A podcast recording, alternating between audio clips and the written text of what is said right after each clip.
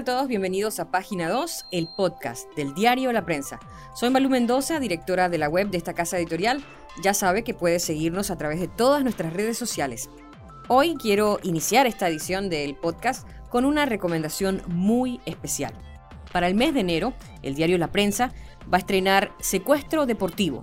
Se trata de una serie documental que está inspirada en nuestros atletas es justamente la historia que iba a contar la periodista de la prensa Maritrini Sea, en una coproducción entre la prensa y la fuerza del balón. La más reciente investigación de la prensa reveló que el Instituto Panameño de Deportes, conocido simplemente como PAN Deportes, entregó partidas circuitales a diputados a través de organizaciones deportivas. De esa partida de subsidios deportivos, muy poco llegó a donde debía ir le recomendamos ver el tráiler de Secuestro Deportivo y vamos a incluirlo en esta edición del podcast Página 2.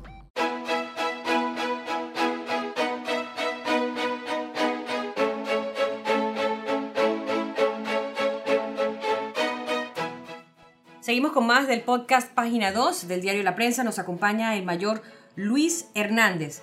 Es coordinador del tema movilidad de la ciudad de Panamá durante la JMJ. Había una pregunta que queríamos hacerle. Las personas que residen en barriadas cerca a Metro Park, que técnicamente estarían eh, cerrados por vía Tocumen, por corredor, y que usarán vías de peatonales, de acuerdo a, la información, ¿cómo, ¿cómo sería el movimiento de ese público en particular? Bien, como lo dije anteriormente, tenemos ejemplo, le doy un ejemplo que es la barriada Costa Sur, siempre la pongo de ejemplo porque su salida es por el corredor, ¿sí? Para ello nosotros les hemos realizado una inversión de carriles que va desde su salida hacia el corredor de Costa Sur hasta el Riande. O sea que su ingreso y su salida será por el Riande, utilizando los carriles derechos. Vamos a colocar separadores en, en el corredor para que tengan una vía de ingreso y una vía de salida. ¿Cuáles son las tres recomendaciones importantes para los conductores durante el desarrollo de la JMJ, tomando en cuenta eh, los cambios que hay por tema de movilidad? Bien, eh, recomendaciones importantes una, tener paciencia con los peatones.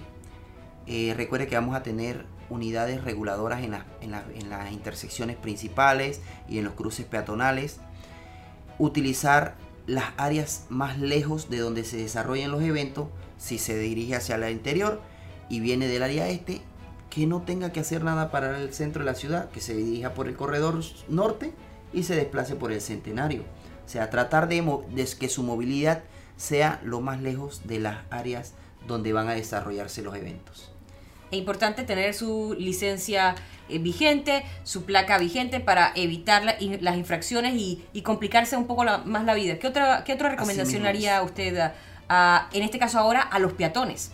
Bien, eh, en lo que se refiere a los peatones, le vamos a, la recomendación es que utilicen los pasos peatonales, ya sea elevados o a superficie de la que le llamamos cebra, que utilicen los pasos peatonales, que en esos puntos nosotros vamos a tener unidades haciendo los cruces de peatones, evitando accidentes.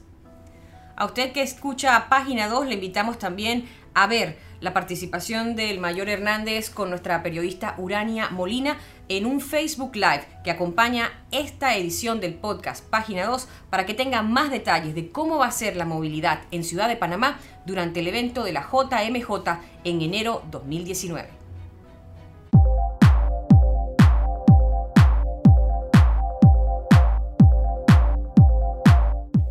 Seguimos con más del podcast Página 2 del diario La Prensa.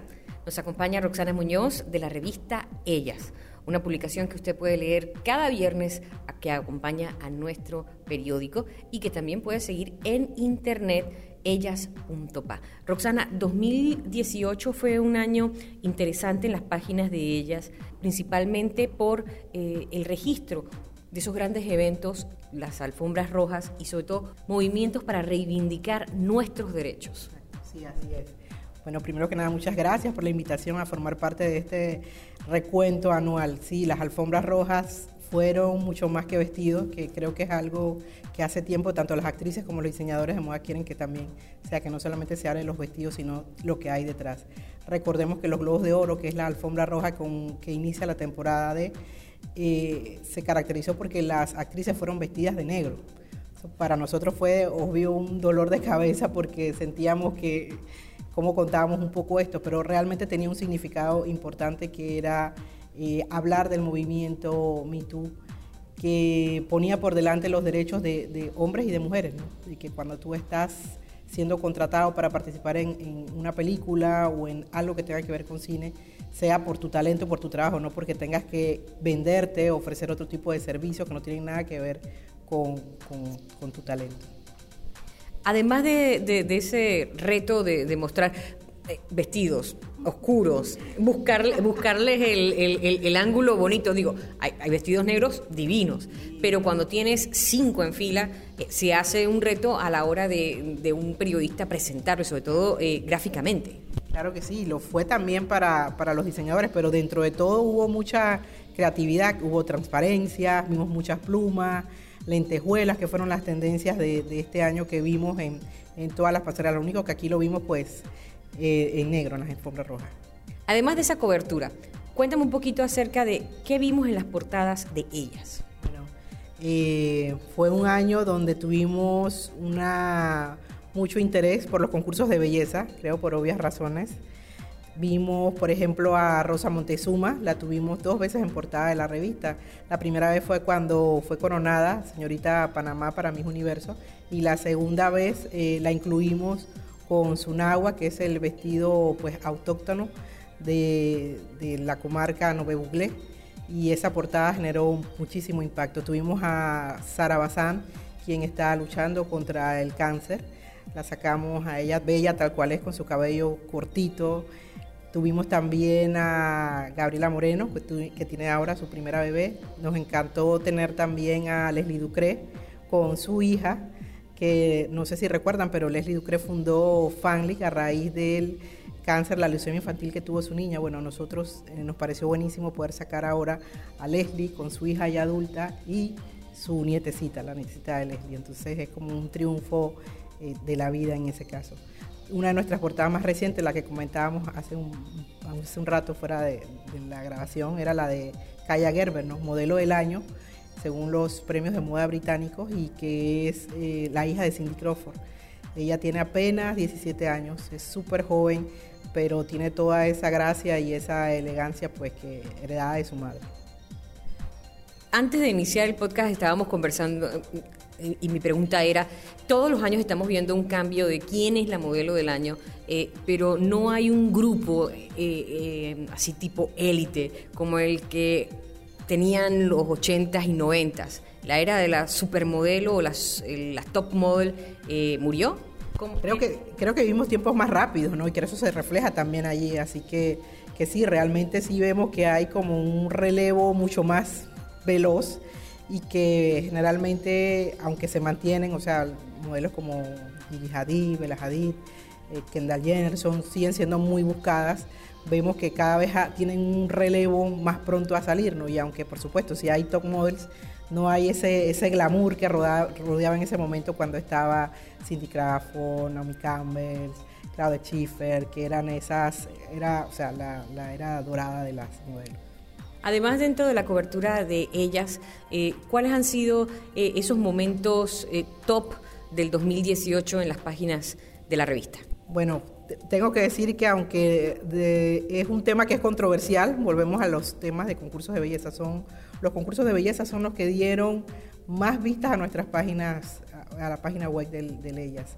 El tema específico, te lo contábamos hace un momentito, sobre Rosa Montezuma otra vez, que hicimos una entrevista a ella donde titulamos mi mamá y mi papá son de la comarca, pues saben que hubo esta controversia sobre los orígenes de Rosa y nosotros lo hemos discutido mucho en la redacción de, ella, de ellas y creemos que si no se diera esa controversia de no haber salido como salió, quizás Rosa no habría quedado de esa manera tan en la impronta de los panameños y en el corazón. Eh, a lo mejor había sido una concursarte más si a alguien no se le ocurre discutir sus orígenes. Entonces, eso fue capitalizado, yo diría, muy bien por los organizadores Eh, y, ella pues atrajo todo ese, ese, ese, cariño que la gente siente pues por porque se reclamen las raíces, aunque es un tema controversial porque sabemos que muchas veces cuando Rosa lucía sus, sus nahuas, había gente que se quejaba y se molestaba y decía, ¿tú por qué te vistes así? Tú no estás representando a todos los panameños, todos los panameños no nos vestimos así. Algo que, seamos honestos, no sucede cuando una mujer se pone una pollera. Creo que cuando alguien se pone una pollera en la ONU o en cualquier lado no salen panameños ninguno se atreve a decir por qué te pones una pollera, estás indicando que todos aquí usamos pollera. hay de todo, hay de todo, hay de todo, ¿verdad?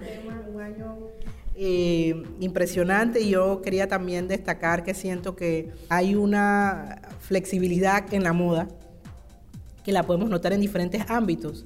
Eh, por ejemplo, para la panameña se hizo totalmente aceptado el uso de zapatillas en cualquier tipo de ámbitos de verdad que sí, o mujeres glamurosas, eh, modelos, mucha gente que trabaja en el mundo de la moda y, no tanto en la, en la moda, sino en otros ámbitos. Ya sentían que podían llevar sus zapatillas a cualquier lado y también que los diseñadores nos dieron pues estos modelos tan diferentes que te dieron esa oportunidad ¿no? de llevarla con falda, con traje y, de tú sentirte cómoda y ser más tú, ¿no? sino ser siempre con los tacones. También otra cosa importantísima fue eh, la versatilidad del, del traje sastre para mujeres ese fue un tema que hablamos durante todo el año. Este traje, este sub femenino, pero no azul, no gris, no negro, sino totalmente reinterpretado, que podía ser en terciopelo, con algunas lentejuelas, con algunos acabados. Eso también fue muy poderoso. Pero además, en el cuanto al cabello, también vimos una, una relajación en el sentido de que ya está pasando. Aquí en Panamá todavía nos falta un poquito, pero está pasando esa, ese momento de que sentíamos que teníamos que tener el cabello lacio, lacio, lacio. Nosotros hemos hecho especiales donde mostramos cómo cada vez más es común el usar ondas, el usar el cabello un poco más relajado, no tanto fijador. Eh, no es que ese cabello, ese cabello no esté trabajado, está muy trabajado, hay mucho estilismo allí, pero sabes, se quiere demostrar menos rigurosidad, sino que de verdad tú puedes un poco andar, como quien dice la moda despeinada, que también hicimos artículos sobre eso. Sabes que Megan que es uno de nuestros personajes favoritos de este año, suele usar su cabello un poco despeinado, igual como eh, la primera dama de Argentina. Suelen tener ese look despeinado que, nos encanta y que nos hace, o sea, no, tenemos que estar perfectas, ¿no? Hablando de Meghan, Meghan Markle es una de las protagonistas también de los eh, eh, eventos de este año. Desde 2018, desde 2017 ya Google la tenía como una de las, de las mujeres más buscadas o sea, porque el año, como que el 2017 fue el año que la descubrimos. ¿Quién es Meghan Markle, no? Ya cuando sabemos quién es, ya, o sea, todos sabemos de la peapa de, de ella. Nos, nos encantó la boda.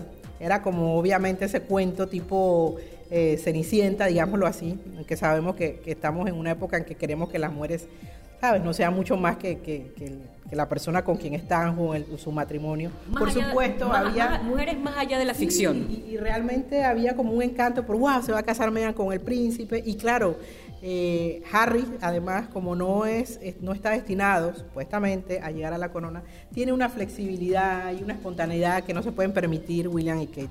Entonces los veíamos más abrazados, más enamorados, más eh, de una forma, eh, ¿cómo te digo?, más un poquito más informal. Y la boda, y la boda fue también una cosa muy bien pensada. Se invitó a atletas, se invitó a gente que tenía un compromiso de voluntariado, o sea, no fue una boda nada más de, de, los, de invitar a los Beckham o invitar a, tú sabes, no a estos cantantes famosos, sino personas de la comunidad británica que, que fueran relevantes. Y lo, y lo que nos sorprendió, nos encantó el vestido Megan, vestido que, creemos que va a ser atemporal y nos encantó su no maquillaje, lo que hablamos hace un momento, que otra vez tengo que decirlo, el no maquillaje realmente requiere mucho esfuerzo. Ahí hay mucho hidratante, mucho serum, mucha base, mucho corrector, pero, ¿sabes? No se nota cargado.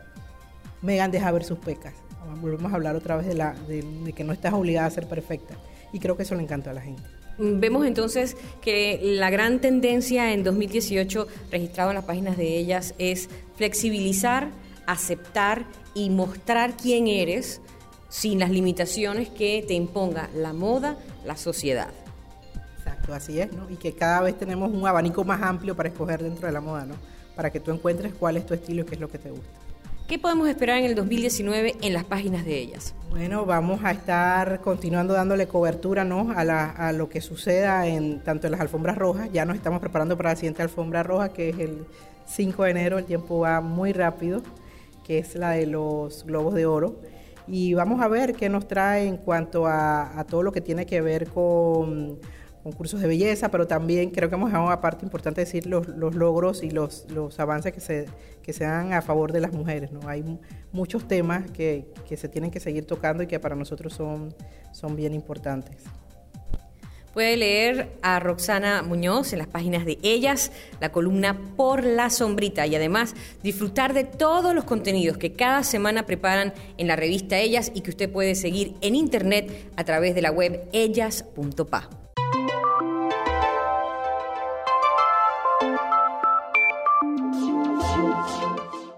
Despedimos esta edición de Página 2 por el 2018. Nos escuchamos nuevamente en el 2019 con más noticias, análisis y sobre todo, usted escuchando la noticia.